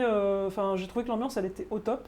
Et il y a, ouais, c'est vraiment sympa ce côté international avec des gens de tous les pays. Mm. Et puis euh, la guerre pendant la course, euh, la fight, et puis après il y avait toujours une bonne soirée à la fin. La troisième où- mi-temps. Ouais, c'est ça, exactement. C'était vraiment très très bien. Faudrait qu'on trouve un nom alors, d'ailleurs, parce qu'il y a le 19e trou, la troisième mi-temps. euh, Ouais. Faudrait qu'on trouve un nom. euh, Le troisième atterrissage. Ouais, Ouais, je sais pas. À calculer. Faut le calculer. le troisième run. Euh, il y a quelques années, alors Freefly qui nous dit il y a quelques années, lors d'une compétition de voltige, il se posait sur une ligne droite d'une piste auto. Bah oui, c'est ça. C'est ça. Sur le exactement, circuit. Hum. Exactement. C'est ça. On a fait Indianapolis, euh, notamment. Hum. J'ai. euh, Sur la- l'anneau de On se posait sur la piste, euh, alors pas sur l'anneau, mais sur euh, Ah, juste à côté, fait ouais. une piste sur un morceau du circuit. hein. Ah oui, d'accord. Voilà. Donc c'était plutôt sympa. On décollait de, de la piste et on, on intégrait le circuit directement après le décollage. Ouais, d'accord. Donc c'était ce qu'ils appellent, ils appelaient un standing take-off. Ok. On partait direct du décollage et le chrono commençait. alors je sais plus. Non, le chrono commençait à l'entrée de la première porte. Ah oui, donc il fallait, oui, on Bah, était tout de fallait suite dedans. au quoi. maximum pour arriver euh, avec le, le plus d'énergie possible dans la première porte. La proposition de Calfire Aviation, le troisième pylône en, en proposition de, Ah, c'est pas mal, ouais, Le troisième pylône, Ouais, c'est pas mal. bien. Bravo. Un petit troisième c'est pas Euh, mal. le ju- euh, Justice AVD qui nous dit est-ce que la, la vidéo est à vitesse réelle? Bah oui, Oui, à la vitesse réelle. il n'y a, pas de- y a pas de trucage. Eh oui. Euh, hop, depuis le, euh, depuis le Covid, quid de cette, de, cette, de cette compétition, je pense enfin de... Euh, bah, si c'est la compétition, comme on disait, la compétition s'est arrêtée en 2020. Alors ils ont quand même eu le nez fin, où ils étaient au courant Mm. du Covid parce qu'ils ont arrêté fin 2019. Ah Donc euh, ils ont arrêté en 2020. Donc ils n'ont pas prévu la saison 2020, ils n'ont pas investi dessus. Mais finalement, quand on y pense, euh, ils s'en sont bien sortis parce que Ouais. euh, ils auraient été obligés de tout annuler. Donc là, ils ont eu le nez fin là-dessus. Ah oui. Mais après, ça n'a pas repris et, et- et les repreneurs ont, je pense aussi, euh, eu euh, malheureusement affaire à, à la crise sanitaire. Et Crise sanitaire. ça, ça les a un peu. euh, Et peut-être aussi, on peu parlait tout à l'heure de l'aviation bashing, peut-être aussi euh, ça, parce que c'est vrai que c'est un peu mondial. Mm. on dit, bon, bah, les avions qui font la course, c'est- c'est bien gentil, mais Mm, mm. Non, c'est Bah, sûr c'est que c'est une problématique. hein. C'est une problématique. Alors, pour en revenir encore sur ce qu'on disait tout à l'heure, il faut vraiment qu'on appuie. Alors, avec mon équipe, c'est ce qu'on fait. On, on va, plutôt que de dire on compare ou quoi, on va, on va s'appuyer sur toutes les belles choses qu'on apporte. Notamment, euh, bah, bah, moi, je vois sur mes réseaux euh, le nombre de gens que, que j'inspire et qui ont envie de se dépasser et de réaliser leurs rêves aussi. Mais pas que dans l'aviation. Enfin, simplement de montrer que notre activité, elle est, euh, elle est belle. Quoi. Elle donne aux gens l'envie de rêver. Mm. Et en fait, il y a quelques personnes qui qui aiment pas ou qui veulent euh, acheter moins cher leur maison parce qu'ils sont à côté d'un terrain, on Oui. connaît cela. Donc, mais le- malheureusement, c'est qu'on n'écoute que ces gens-là. Ouais. Alors que tous les gens qui viennent au terrain et qui viennent admirer, qui viennent sur les shows, si on pouvait écouter ces gens-là, je pense qu'il y aurait beaucoup plus de monde euh, qui Mm. s'exprime. Mais il faut rester sur le positif. La- L'aéronautique apporte, euh, je crois que c'est l'employeur numéro un des Français, je ne veux pas dire des choses, mais il me semble qu'entre Airbus, euh, Safran, euh, Dassault, etc., etc., ça apporte quand même beaucoup d'emplois. Mm. Oui. Donc il faut quand même qu'on... faut pas qu'on scie la branche sur laquelle on est assis. Mais non, et en plus Cocorico, puisque c'est vrai que l'aviation française est quand même euh, Bah, historiquement euh, parmi les meilleurs du monde. hein, et je C'est veux dire, ça. c'est un fait. hein. Euh, de la pensée que c'est Red Bull qui a organisé la crise de Covid, il n'y a qu'un pas. Oui, voilà, ça doit être ça. faudrait voir si ça la, ma- majorité silencieuse, celle qui vote, voilà. Euh, alors, tu parlais de ton équipe. Explique-nous Mhm. un petit peu euh, la Mélanie entrepreneuse. Oui, alors, ben, en fait, moi, du coup, euh, donc, je suis entouré de. Bah, alors après, on va dire que j'ai une personne extraordinaire autour de moi qui s'appelle Ted, qui m'aide énormément et m'accompagne sur mes déplacements, qu'ils soient lorsque je fais des entraînements. Donc, euh, il va m'aider sur tout ce qui est la partie logistique, la partie euh, filmer les vols, Mhm. et puis aussi euh, parfois du soutien moral, parce que c'est pas tous les jours facile non plus euh, dans l'obscurité. parce que bon, euh, sur l'avant du décor, c'est toujours, euh, ça brille, etc. Alors on essaye un petit peu plus de, voilà, de, de développer un, des réseaux où on va se rapprocher plus euh, des gens en étant plus authentique, plus, moins bling bling, hein, parce que la réalité, c'est pas que euh, les choses qui brillent tout le temps. Et, euh, et ensuite, voilà, j'ai euh, une autre personne qui est une alternante, Emma. Donc elle, elle s'occupe des réseaux sociaux, euh, notamment elle Mhm. développe la chaîne TikTok et puis elle nous aide beaucoup sur, sur plein de choses aussi. Voilà, et puis j'ai Marc qui m'aide toute la partie un peu plus globale, marketing, voilà, de la Oui, donc trois personnes qui sont euh, pas à ça. plein temps, mais euh, qui travaillent Non, alors essentiellement après, voilà, il y a surtout Ted et Emma qui sont à plein temps. Ouais. Marc est plus en soutien, mais après, on est. euh, voilà, on, on- on essaie. Aujourd'hui, on se cherche un peu sur la suite à apporter et, et on a re- remarqué que l'environnement était différent euh, Mhm. depuis, euh, enfin, depuis deux ans. Et donc, si on veut continuer cette activité et continuer de, bah, de faire des belles vidéos comme ça, d'inspirer et de, voilà, de, de voler et puis de faire des, simplement des, des belles aventures, Mhm. il faut qu'on change un petit peu notre façon de faire et euh, ça implique de, voilà, de, de changer de stratégie. Ouais. Et notamment, là, on développe une chaîne YouTube avec le partenariat du musée Pima Air and Space Museum aux États-Unis Mhm. Pour euh, voilà, promouvoir l'aviation, euh, comme tu le fais en fait, et mettre en avant ces belles machines, les hommes autour, euh, enfin les hommes, les femmes autour de, de ces machines. Et, et voilà. Donc, On a euh, vu d'ailleurs une vidéo là-dessus euh, où il y a un concours d'avions à papier Oui, qui était, bien, qui était super sympa parce qu'il y avait Ah oui. plein de, de gamins et déjà ils s'éclataient avec ça génial. au milieu d'avions de collection. Enfin, c'était. c'est une super idée ce ah ouais, ouais, ouais, c'est un truc qu'il faudrait faire au musée du au, Bourget. Je pense que ça serait vraiment euh, parce qu'en fait les enfants c'était mais c'est pareil c'est pour ça que j'aime ce que je fais parce Ouais. que pour voir les étoiles dans les yeux de ces enfants Ouais. ça n'a pas de prix. Enfin je veux dire Ouais, après euh, moi j'ai- enfin ça me rend tellement heureuse de voir ça et puis ouais ils ont vécu une journée de bonheur et du coup ils m'en ont donné encore plus en, en les voyant. Donc ça c'était vraiment sympa et puis on va développer de- des choses en plus avec ce musée et voilà et puis essayer de de, de monter l'inspiration au monde entier, euh, d'où le fait que je parle en anglais aussi sur mes vidéos, puisque je suis anglaise et française. Voilà. J'ai la double nationalité, même si j'ai un bel accent français quand je parle en anglais, mais bon, voilà, ça, Bon. ça donne son charme. Ça s'entend pas. Enfin, faut dire que notre accent anglais, nous aussi. nous- Bon, bref, on va pas rentrer dans ces détails techniques. Un partenariat avec la zone aéro. Ah bah, Ah bah oui, Voilà. Euh, alors, euh, bah, du coup, il, Free Flight, il m'a fait ou- oublier ma question. C'est quoi la Ah suite bah, de- dis donc, Ah bah tiens, voilà, une question. C'est quoi euh, la suite de ton parcours à court terme? Compétition, instruction Bah voilà, c'est ça, c'était Ah. la question que je voulais poser. Parce que tu mettais les, les étoiles dans les yeux des enfants, et ça Mhm. c'est très bien, mais tu as aussi un parcours d'instructrice. Donc Oui. quelque part, c'était aussi de la transmission et du partage. ah oui, oui, exactement. Donc euh, j'ai, euh, alors j'ai, en plus j'ai vécu l'instruction sous plusieurs aspects. Donc j'ai vécu l'instruction en ATO, notamment dans le dans l'é- dans l'école qui m'a formée. Donc là j'ai fait instructrice en tant qu'auto-entrepreneur. Ouais. à mes débuts d'instructeur. J'ai fait ça pendant 6 mois, un an, je ne sais plus exactement. Mhm. Et ensuite, j'ai fait de l'instruction bénévole à Chalon-sur-Saône pendant à peu Ah près bah. un an. Ah, Voilà. Retour aux sources. Retour aux sources.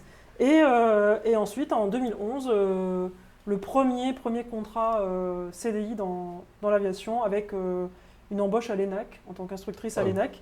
Directement. Euh, voilà, euh, c'est ça, dans le, le luxe de l'instruction, où tout est tapis rouge et tout. Ouais. C'est vrai que là-dessus, on a juste à se concentrer sur son, sur son boulot d'instructeur, c'était exceptionnel. Et tu étais basé où? J'étais basé à Grenoble-Saint-Joire, À Grenoble. I-. Isère maintenant.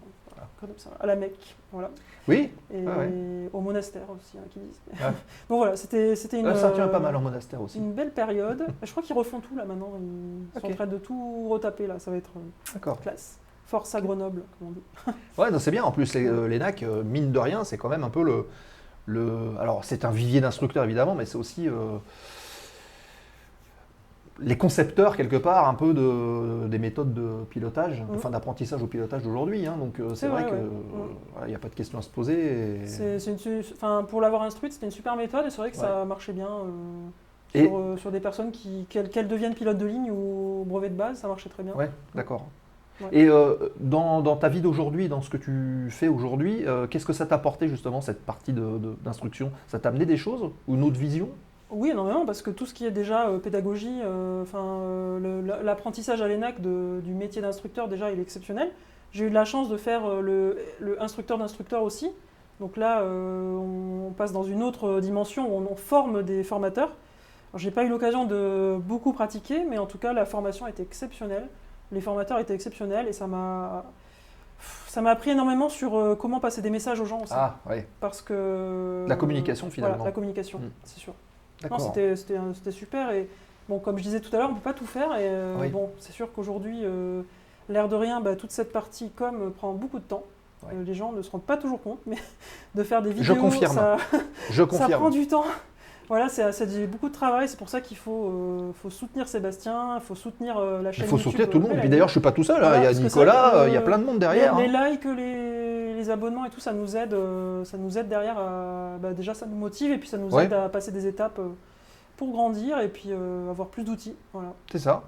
Alors, on a posté, enfin, Jurden, notre excellent euh, modérateur, regarde, tu vois, il a posté le lien de ton site, Ah la là chaîne là, TikTok, le. Twitter, le Facebook. Mais il travaille, Ah oui, en arrière-plan. C'est voilà. Et Donc là, on a, pas, là, ouais. voilà, on a Il y a impa- tout, épaglé ça pendant 20 ouais. minutes. Ça va être euh, apparu. Donc, vous pouvez cliquer sur les liens, aller faire un tour sur les, les- les différents réseaux Mhm. euh, de. Et comme ça, vous pourrez découvrir un peu plus en détail tout ce qui se fait. Et par contre, il nous dit, euh, j'ai pas trouvé la chaîne YouTube avec le musée. Ah d'accord, c'est pas, la- c'est pas la chaîne du musée, c'est la mienne en fait. Elle est, euh, donc dans la chaîne Mélanie Astols, il y a, une, euh, il y a un onglet euh, Pima Air and Space Museum. Voilà, donc dans Après, la partie euh, vidéo oui, alors, YouTube. Si c'est la question sur le musée, ils en ont une normalement aussi. Le musée Ouais. a sa propre chaîne euh, Pima Air and Space Museum. D'accord. Oui. Ok. Ça marche. Oui. Euh, alors, euh, moi j'ai aussi une question parce qu'on parlait justement de gestion d'équipe. Tu as eu un, même plusieurs avions. Mhm. Comment est-ce que tu as géré justement les contrats avec ces avions-là? Comment tu t'es dit, tiens, je veux ça Comment est-ce que je le fais évoluer? Comment est-ce que je le fais décorer? C'est toi qui, qui t'occupais de tout ça? Oui, exactement. Euh, J'en parlais tout à l'heure avec un ami, c'est que la, la particularité de, donc, de mon métier, par exemple par rapport à l'équipe de voltige de l'armée de l'air, on fait la même, euh, le même métier, Mhm. c'est-à-dire qu'on vole dans un avion, on fait de la compétition. Simplement, euh, je vais faire ça avec une équipe réduite. Et encore, Ouais. je dis j'ai une équipe là, mais jusqu'à il y a six mois en arrière, j'étais seule. quasiment toute seule. Ouais. Donc, faut dire que je suis autant en train de, de nettoyer l'avion euh, dans mon hangar, de nettoyer le hangar, que d'aller à la banque négocier un crédit justement pour euh, me faire financer un avion, que euh, d'aller Ah ouais. euh, serrer des mains pour trouver des contrats de partenariat. Parce que forcément, c'est une activité qui, euh, bah, qui coûte des, des sous. Ouais. Un avion, ça coûte cher. Et, et le plus dur avec un avion, c'est que ça coûte cher, mais c'est pas le prix d'achat. C'est surtout qu'on ne sait pas où on va, parce qu'il peut y avoir des pannes sur l'avion, des problématiques, des incidents euh, qui, euh, qui vont engendrer des coûts, des immobilisations. Et donc euh, voilà, il faut gérer les assurances, euh, enfin tout, Ouais. tout ce qui a trait, euh, les réseaux sociaux, etc. Et euh, quand on est seul ou qu'on est deux ou trois, et ben en fait c'est un boulot à plein temps. Ouais. Et aujourd'hui, voilà, c'est de plus en plus compliqué de trouver des créneaux pour simplement m'entraîner. Des créneaux de temps, mais aussi des créneaux de disponibilité de terrain, parce qu'aujourd'hui, on, Mm. on est euh, en difficulté pour trouver des endroits où s'entraîner. Moi, les quelques fois où j'ai volé cette année, euh, je me suis retrouvé avec euh, des problématiques de, de faire du- des relations publiques pour euh, que ça passe bien, mais Ah ouais. aussi avec des gens qui viennent se plaindre. Donc il y a aussi de la, ce que j'appelle de la communication non violente à mettre en place. Mm. Typiquement, au mois de septembre, à Avignon, j'ai fait deux baptêmes. Euh, Enfin, je devais en faire cinq, mais les deux premiers, c'était mes premiers vols de l'année sur Avignon. Et je me suis retrouvé avec une manifestation de, de riverains qui nous ont bloqués. Euh, ils sont arrivés Oh. avec 15 voitures Ouais. et ils sont venus me chercher moi. Ah Parce oui. que quand je suis venu leur dire, je dis mais attendez, j'ai fait que deux vols cette année, parce que pour eux la voltige c'était euh, Mélanie qui faisait la voltige qui nous embêtait. Et en fait il y a ce problème-là à gérer aussi, et euh, j'avoue que c'est Mm. compliqué. Donc de plus en plus maintenant, euh, ben, on s'expatrie sur l'Espagne, le Portugal, des pays qui sont contents de, de voir ça. Voilà. Ah ouais, donc c'est Il y a vraiment une encore de quelques terrains euh, qui sont euh, ouverts. euh, C'est difficile hein, de trouver des endroits, Ah oui, oui, non, mais je te le euh, confirme. des endroits accueillants pour voltiger. Alors, moi qui viens de, Ah bah, de Mont-Soleil-Mines, Monceau, enfin voilà, je veux dire, point, euh, il m'est arrivé aussi de faire du vol de nuit là-bas.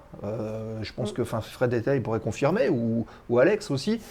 Et c'est vrai que c'était compliqué. Au bout de deux tours de piste, il y avait des coups de fil. Et oui. Et, et on voit ça effectivement un peu partout. Donc il y a, Mm. il y a- il y a un gros, gros, gros problème et un changement de mentalité à voir euh, aujourd'hui. hein. Ouais, je je veux pas être pessimiste, hein, mais Mm. en tout cas, ça devient compliqué en France. Et puis, il y a, en plus, il y a un engouement pour la voltige en France, Ouais. donc il y a de plus en plus de gens qui veulent voler en monoplace, donc forcément, euh, même euh, chacun se réserve un peu ses terrains et tout, et en Mm. fait, c'est compliqué, voilà. Donc euh, c'est sûr que bon après. Après, c'est vrai que l'activité de voltige avec les remises de gaz et tout, c'est- on peut dire quand même est un peu plus bruyante Oui, qu'une activité classique. Mais ceci dit, et d'ailleurs, je crois qu'il y a des gens qui en avaient parlé en disant oui, mais en fait, il vous faut des avions électriques. la majorité du bruit d'ailleurs ne vient pas forcément du moteur. Et non, c'est l'aérodynamisme, voilà. l'hélice, euh, le changement de, de régime. euh. Après, voilà, après, c'est. Je, je sais pas si on a une solution. J'avoue que. Il faut que les gens se taisent. En fait, c'est ça. Il faut qu'ils acceptent Eh oui. que les avions volent. Les avions volaient avant eux. Donc pourquoi les arrêter aujourd'hui Non, mais après, c'est ça, vrai. mais il faut. euh, Enfin, une personne comme moi, j'ai besoin de me concentrer. Mm. Je, je, je, je suis quand même une personne assez sensible et euh, de devoir affronter les gens, entre guillemets, Ouais. ça, m'épuise, quoi. Enfin, c'est un truc euh, qui est compliqué à, à gérer au quotidien. Donc, c'est vrai que du coup, Mm. j'ai vachement ralenti les vols aussi pour cette raison-là. Ah oui, d'accord. Euh, Ah oui, ça impacte aussi le Bah, moral. j'ai, et... besoin de. Parce que ça, ça me. un peu- comme les pensées limitantes, ça, après ça rentre en nous un peu tout ça. Ouais. Parce qu'on vole, euh, quand il y a de la gêne, il n'y a pas de plaisir. Mm. On commence à être gêné, on se dit bon, euh, je vais voler, mais qu'est-ce que je vais devoir gérer derrière? Et donc Ah c'est ouais. vrai, là je suis allé voler en Espagne, euh, alors je sais plus en septembre-octobre, j'ai fait un stage euh, quelques jours là-bas. C'était génial. Ouais. Les gens étaient heureux, ils venaient au restaurant juste pour voir les avions voler. Mm. Euh, ils étaient comme des fous. euh, Enfin, ça faisait venir plein de gens au restaurant. euh, L'aéroport était, mais il y avait 50 personnes. Et, et Ah là, bah, j'ai retrouvé le, ouais, le plaisir de voler, de m'entraîner. Et... Parce qu'il y avait vraiment des gens qui géraient ça et des gens contents. Ah oui. Donc après, à moins d'avoir, euh, oui, euh, des, des grillages de partout qui empêchent les gens de rentrer. Et bon, après, ça s'appelle une base militaire. Oui, oui, c'est ça. euh, voilà. Mais j'ai pas ça, quoi. Enfin, après, tous les terrains sont, sont plus ou moins ouverts aux gens. Finger quoi. Gold qui dit c'est culturel, les Français aiment râler, mais c'est ça. Bah, c'est ça, c'est ça, c'est ouais, ça. Puis les terrains étaient là avant leur habitat, nous dit Free Flight. Oui, exactement. C'est ça. Viens à Blois-le-Breuil. Oui, eh ben, euh, va falloir gérer la météo du, de Ah. décembre, mais je suis Prochain stage, c'est quand? Il y a quelque chose de prévu? Alors euh, normalement début janvier. Début janvier, euh, normalement, je vais être sur le Castellet. Début janvier. Ah oui, Voilà. c'est pas très, c'est pas très loin. Et ça. bah tiens, on va mettre la deuxième vidéo, donc qui consiste euh, à À un voltige, entraînement de c'est ça. voltige pur. Donc là, on est dans les figures et tu peux d'ailleurs commenter Voilà. un petit peu. On va prendre un peu de hauteur là. Donc là, c'est toi. Alors voilà, là c'est moi, on voit que je suis très malheureuse d'aller voler. Donc ça c'est un, ça c'est une démo de freestyle qui, alors un entraînement de démo. Donc ça notamment c'est le début de ma démo qui commence avec euh, une dizaine de tonneaux euh, déclenchés. Donc c'est quand on décroche sur une aile avec euh, donc une rotation rapide. Et puis- C'est à- c'est à la vitesse 1, hein, on précise. hein. oui oui oui. Il n'y a euh, rien d'accéléré. hein. Il n'y a pas de. Non, non, c'est vitesse 1. Et donc là, on est au-dessus de l'aéroport de Avignon, donc, euh, sur lequel euh, on peut voler de temps en temps. Alors, la problématique en monoplace, parce que quand on vole en compétition, on vole avec des planchers. Donc, le plus bas de la figure, il est à 100 mètres. Ouais. À Avignon, malheureusement, on peut voler qu'à 1000.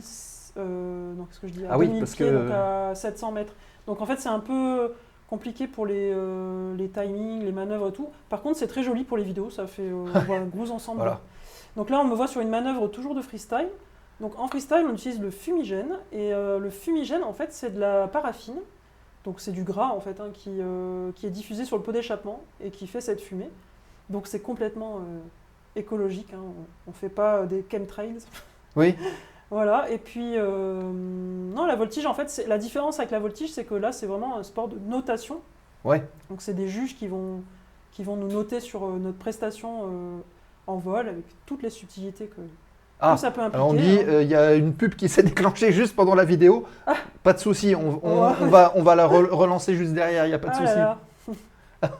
Euh, hop, on va. Alors, euh, vous nous dites. Ah oui, mais vous nous dites. oui, si, vous nous dites. On a eu la vidéo en tout petit. Ah. Ok, donc, alors, hop. Voilà, on va, la- on va la On va remettre comme ça. voilà. ouais. Voilà, Donc, là, Avignon, on a dit. donc, les, les fameux tonneaux. Donc, alors en voltige, on a, on a, alors, il y a quand même deux disciplines à différencier. Ouais. La première, c'est la voltige aérienne. Donc là, c'est vraiment un sport euh, donc, dans lequel euh, on est jugé sur des figures très précises, ce qu'on appelle le code Aresti. Donc c'est un catalogue qui s'appelle Ouais. Aresti, tout simplement. Et ensuite, on a le freestyle. Alors là, c'est utilisé en compétition, parce qu'il y a un championnat du monde. Mhm. euh, D'ailleurs, je tiens à féliciter Alexandre Orlovski pour son magnifique titre de champion du monde freestyle. Il faut savoir quand même que c'était une discipline dominée par un Américain qui s'appelle Rob Holland depuis euh, des années et des années, et il a réussi quand même à, Le détrôné. à le détrôner, Ouais. donc c'est incroyable. Et, euh, et voilà, et donc du coup, le freestyle, c'est en compétition, mais c'est plus particulièrement en meeting aérien. Ouais. Et c'est ce que vous avez la chance de voir euh, donc avec le fumigène, notamment sur les meetings, quand vous voyez de la voltige, c'est euh, C'est du freestyle. ouais. Ça veut dire que le pilote, il s'exprime, il, fait son, il dessine son tableau comme un peintre euh, Mm. bah, dessinerait son. Mais c'est pas de l'improvisation, il sait déjà à peu près ce qu'il va oui, faire. oui, oui. lui, ouais. Alors euh, Mm. encore plus, euh, alors quand c'est euh, un civil, il va peut-être pouvoir euh, modifier son programme en cours Mhm. d'année. Par contre, dans l'armée, là, ils ont vraiment un programme défini qui.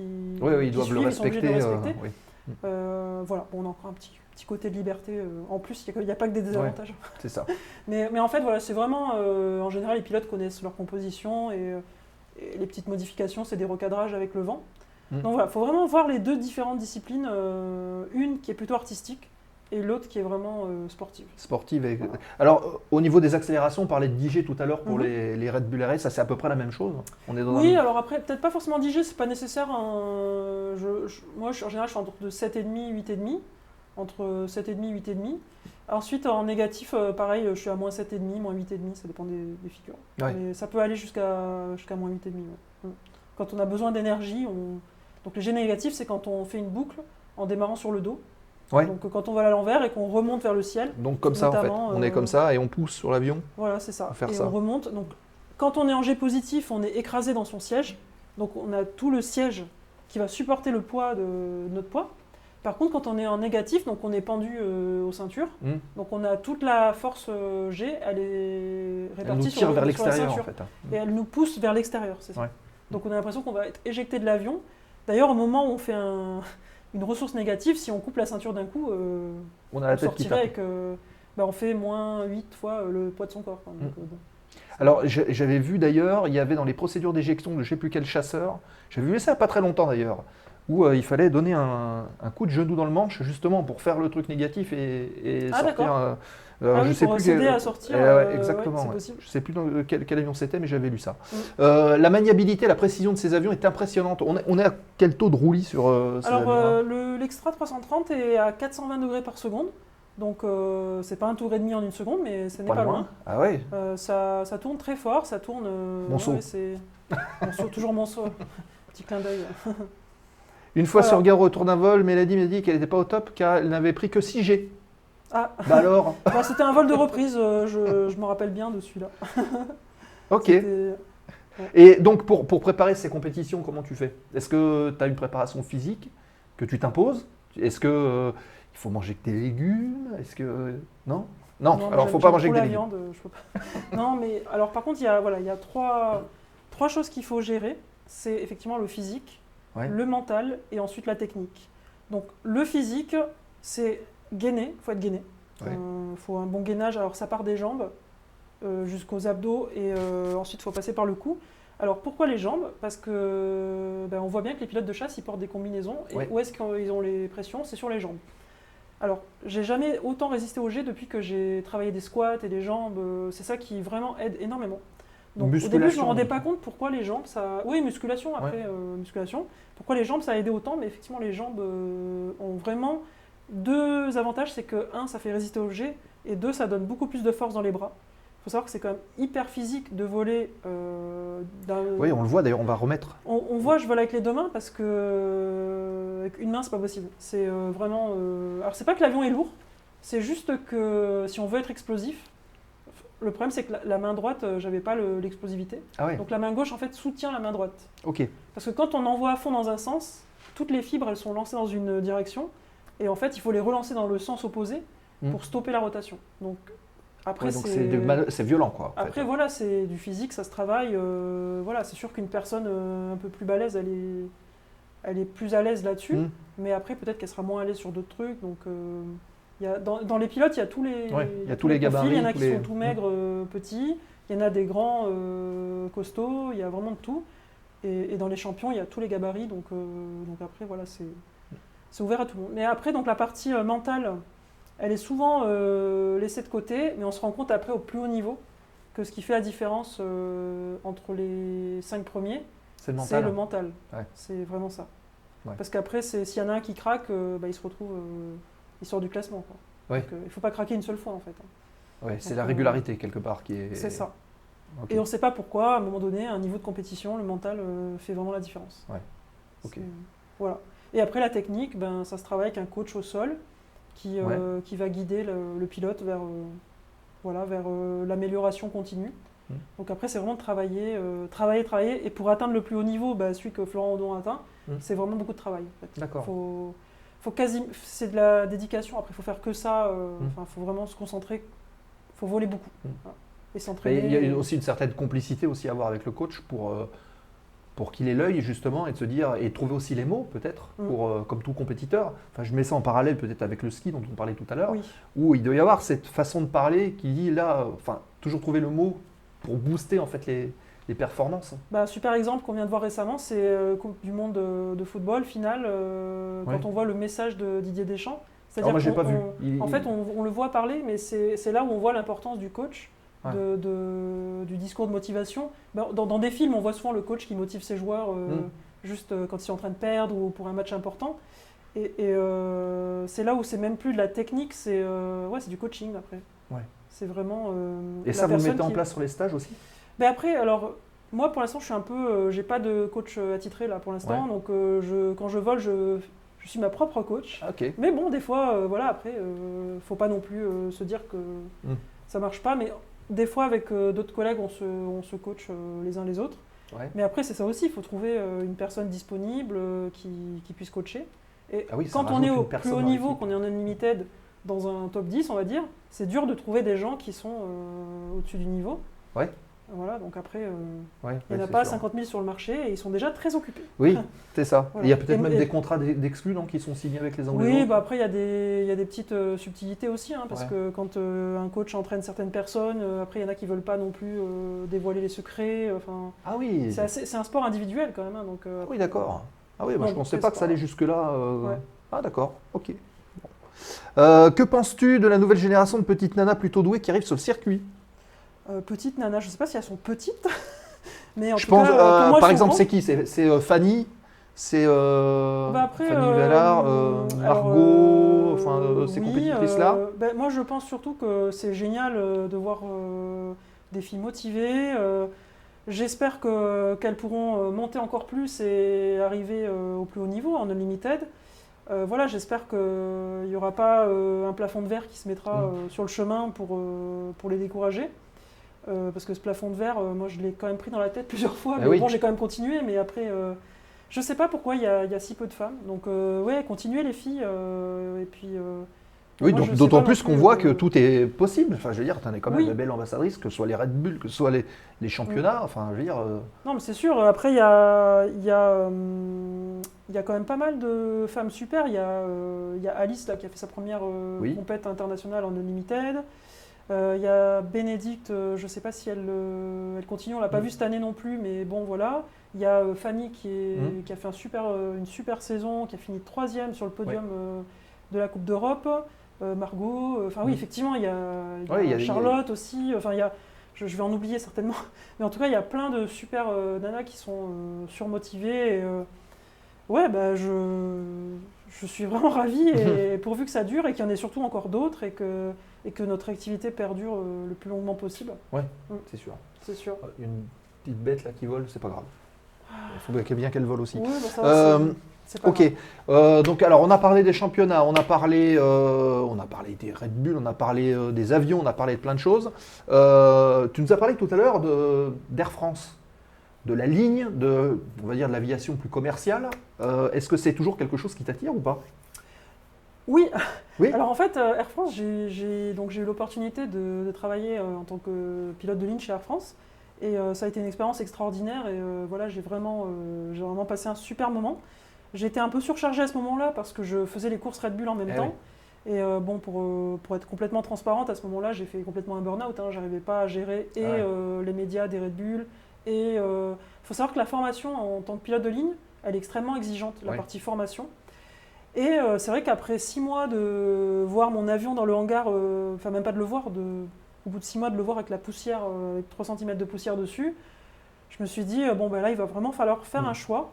Et c'était soit j'arrête les courses et la partie Ouais. entrepreneuriale et voltige, et je me consacrais à fond à, à la partie euh, en ligne, Mm. soit je me faisais une raison et je disais, bon ben je me lance à fond dans l'entrepreneuriat, je vis euh, ma passion de, de la voltige, parce qu'au final c'était ce qui me plaisait plus Ouais. le fait de piloter, de, de vivre un peu cette vie euh, d'aventure, euh, d'inconnu, Mmh. de, de voltige un peu, de, de haut et de bas.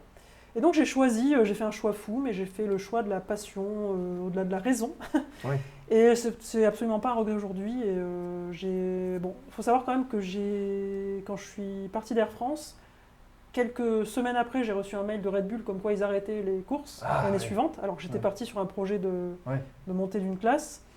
Euh, et ensuite, on a eu le Covid juste derrière. Bon, Voilà, ça, c'était pas boum, prévu. boum. Ouais, bon. Mais c'est comme ça, c'est dans la vie. Il y a un truc aussi qui est important, c'est que quand je fais un choix, je, je fais un choix. En fait, euh, le choix est fait, mais je me dis pas après, ah, j'aurais pas dû faire ci, faire ça. Oui, de euh, toute façon, ça sert à rien. Voilà. Bon. Ce qui est fait est fait. Des fois, hein, ça de marche, façon, euh, euh, on, on gagne, on perd. euh. Mm. Après, alors retourner en ligne, euh, c'est une question que je me pose.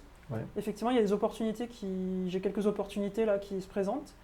Euh, c'est aussi ce que je me suis dit en partant, c'est qu'il Mm. y a d'autres opportunités plus tard. Et effectivement, en ce moment, je, voilà, je suis sur quelques opportunités. Je suis pas encore, euh, voilà, je, je m'étais donné jusqu'à la fin de l'année Mm. pour réfléchir parce que voilà, je.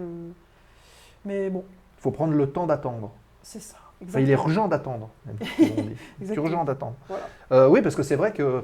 Mais au- au-delà de la ligne, il y a aussi le- l'aviation d'affaires, parce qu'il y a quand même des machines qui sont euh, Oh oui. incroyables. C'est des mini-chasseurs. Ça eu. fait euh, partie des opportunités, ouais. C'est de vraiment. euh, bah, j'ai eu cette chance aussi, c'est de développer un super réseau au travers de mes aventures, et notamment avec quelques dirigeants de compagnies d'affaires. Et effectivement, c'est plus euh, ce vers quoi je m'orienterai peut-être euh, Ouais. à l'avenir.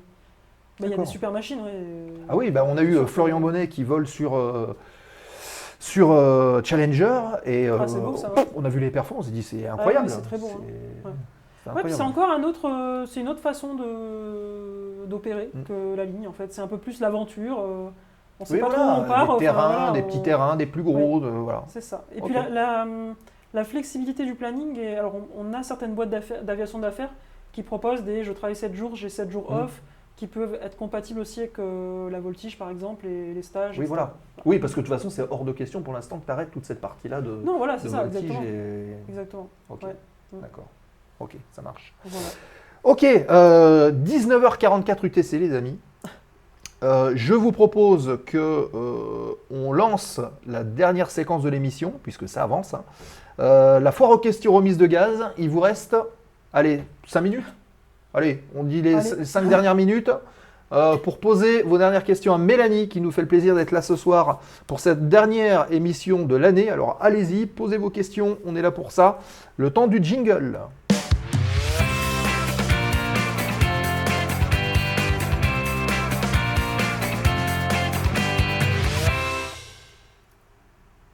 Alors, hop, j'espère que vous avez entendu le son du jingle, mais j'en suis pas sûr. Bon, bref.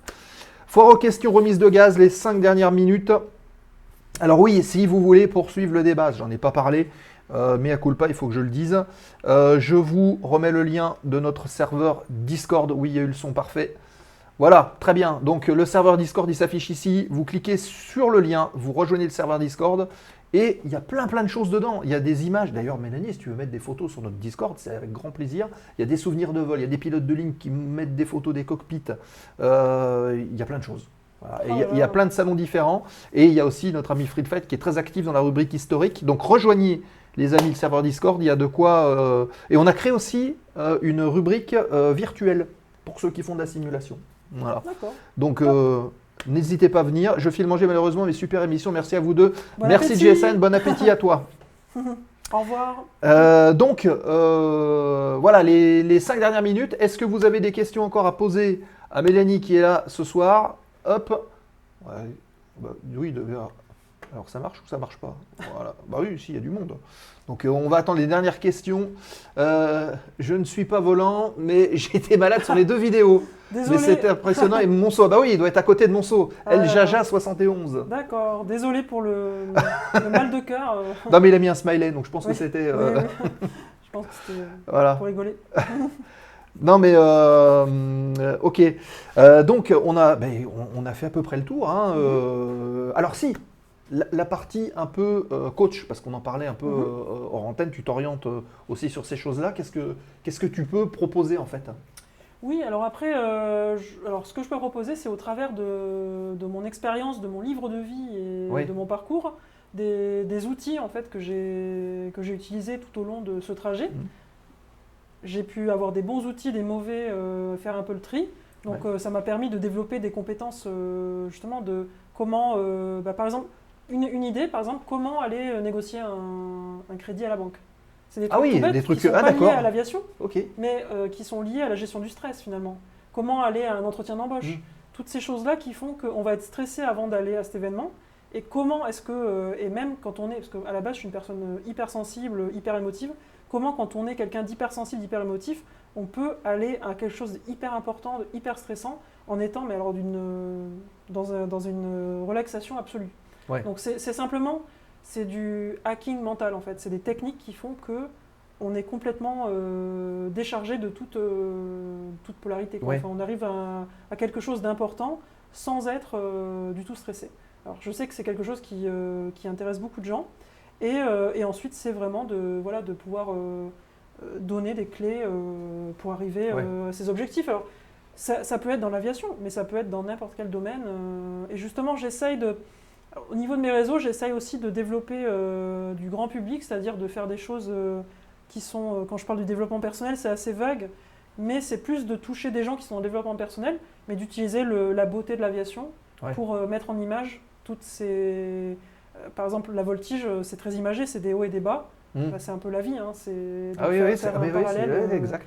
donc en gros, voilà, c'est euh, bah, au travers de conférences, de formations en ligne, de, de monter tout, un, tout un concept, mais pour vraiment aider les gens à, à- bah, à vivre leur rêve aussi et pouvoir, alors, peut-être pas faire la Red Bull Race, parce que malheureusement ça n'existe plus, Oui, mais, mais en c'est tout cas jamais, faire un truc de fou. revenir. euh, hein. voilà, faire un truc de fou.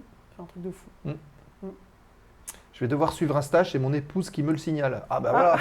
ah, pour- Ah bah, je pense qu'il y a beaucoup Premier de client. gens qui sont stressés et qui, qui euh, voilà, quand c'est un événement important, alors ça peut être aussi un rendez-vous, un premier rendez-vous amoureux des fois. On est Ah très oui. stressé euh, devant. Ah, ça peut être pour oui. tout, ça peut être pour. euh, Mais c'est des techniques qui m'ont permis, notamment au dernier championnat de France, de voler dans mon avion en étant complètement relax. détendu, Et zen, puis c'était cool en fait, c'était pas. Alors qu'avant c'était stressant la compète, c'était. Enfin j'étais pas bien, c'était Ouais. un moment de malaise. Et là en fait, euh, au moment où j'étais dans l'avion, j'étais. euh, bon bah. J'ai j'ai vu qu'il y avait une figure que j'ai ratée, euh, je dis. Bah c'est pas grave parce que les 13 autres elles étaient géniales. Ah bah voilà. Avant j'aurais dit mais quelle. Mais couillonne, t'as Tu raté t'es la coaché un figure. peu en- avant d'arriver euh, ici, non?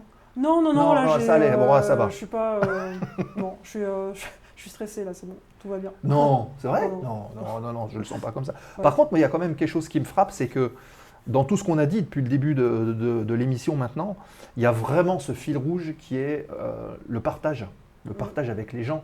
Enfin, moi, en tout cas, c'est ce que je vois. Euh, dire, c'est flagrant. Le, euh, le partage avec les gens par les compétitions, par le spectacle, par, euh, par le coaching, par l'instruction, en fait, c'est ça. Mm. L'objectif, quelque part, de, de ta vie, c'est le partage avec les autres.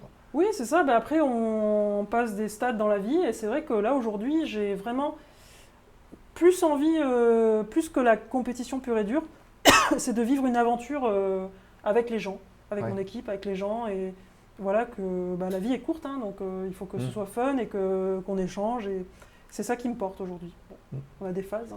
Ben, regarde. Alors, euh, il y a hum, Michel Antoileuse qui nous dit donc, Je suis admiratif de ton parcours, tu as toute ta place dans, les co- dans, le- dans le coaching, je, je Merci pense. beaucoup. Euh, Skyfair Aviation, je pense que ça peut m'aider, oui. Oui, bah, de toute façon, après. coché. euh, El Jacha 71, ah ben ça peut aussi beaucoup m'aider. voilà. Bon, bah, vous voyez les amis, hein.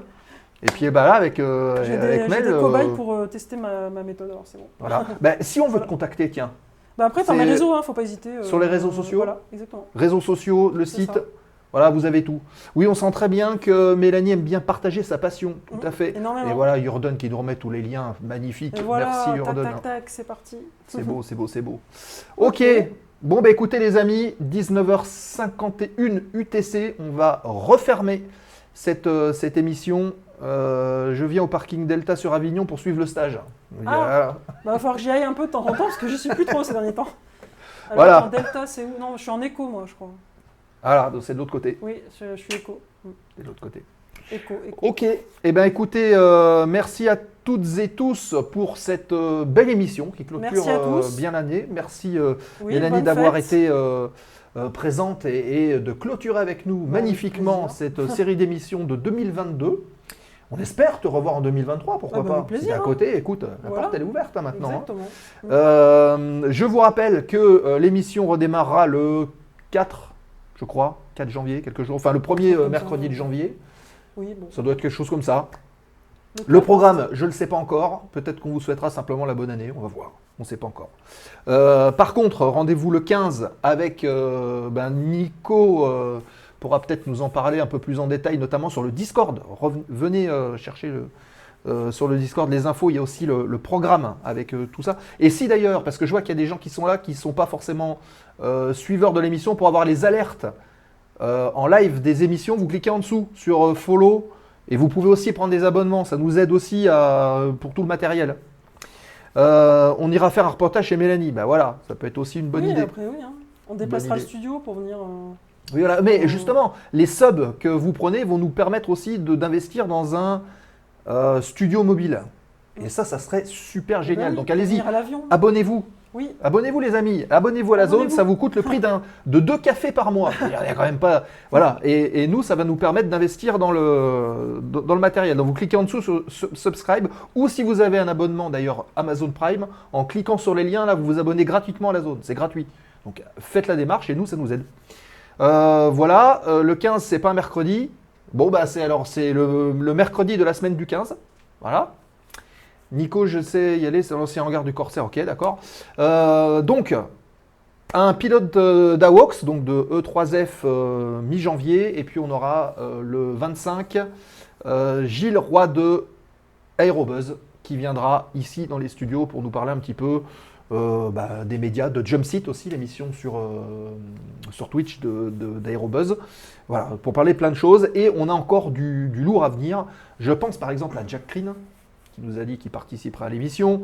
On aura Michel Polaco aussi, qui devrait, euh, qui, m'avait confirmé, il faut qu'on mette ça en place. On parlera de l'aviation dans les médias. On parlera de toutes ces choses-là qui sont quand même assez intéressantes. Voilà, c'est le programme de 2023. J'espère qu'il vous plaira, les amis. En attendant, on va vous souhaiter une bonne soirée. Passez de très bonnes fêtes de fin d'année en famille et ou avec des amis. tous. Pas tout seul en tout cas. Prenez soin de vous. Euh, ah oui, si vous pouvez faire ve- euh, venir Dorine Bourneton, ce serait super. Ah oui. C'est une idée. Il faut que, on va creuser tout ça. De toute façon, on est aussi en, en phase de méditation sur le planning. euh, on va vous proposer sur la zone aéro. En attendant, abonnez-vous, rejoignez-nous sur le Discord pendant les 15 jours. Ah oui, aussi, je voulais vous dire que euh, sur la chaîne YouTube maintenant, tout est décalé de 15 jours. Donc là, tout à l'heure, là, vous aurez le replay de cette émission qui va être disponible dans peu de temps, dans une dizaine de minutes. Et puis euh, dans la foulée, euh, vous attendrez donc 15 jours, et dans 15 jours, ce sera sur YouTube. Voilà. Et sur YouTube, la dernière, la dernière vidéo, c'est celle de il y a 15 jours, justement, celle avec Robin. Donc copie chez Transavia qui est en ligne depuis ce matin. Voilà. Vous savez tout. Bonne fête de fin d'année à toutes et tous. Merci Mélanie. Bah, merci Et puis euh, rendez-vous en 2023. Bon pied, bon oeil, comme on dit. Et, euh, et puis euh, joyeux Noël et bonjour de l'an à toutes et tous. Et bonne soirée. Salut à tous, bonne fête. À bientôt. Bye bye.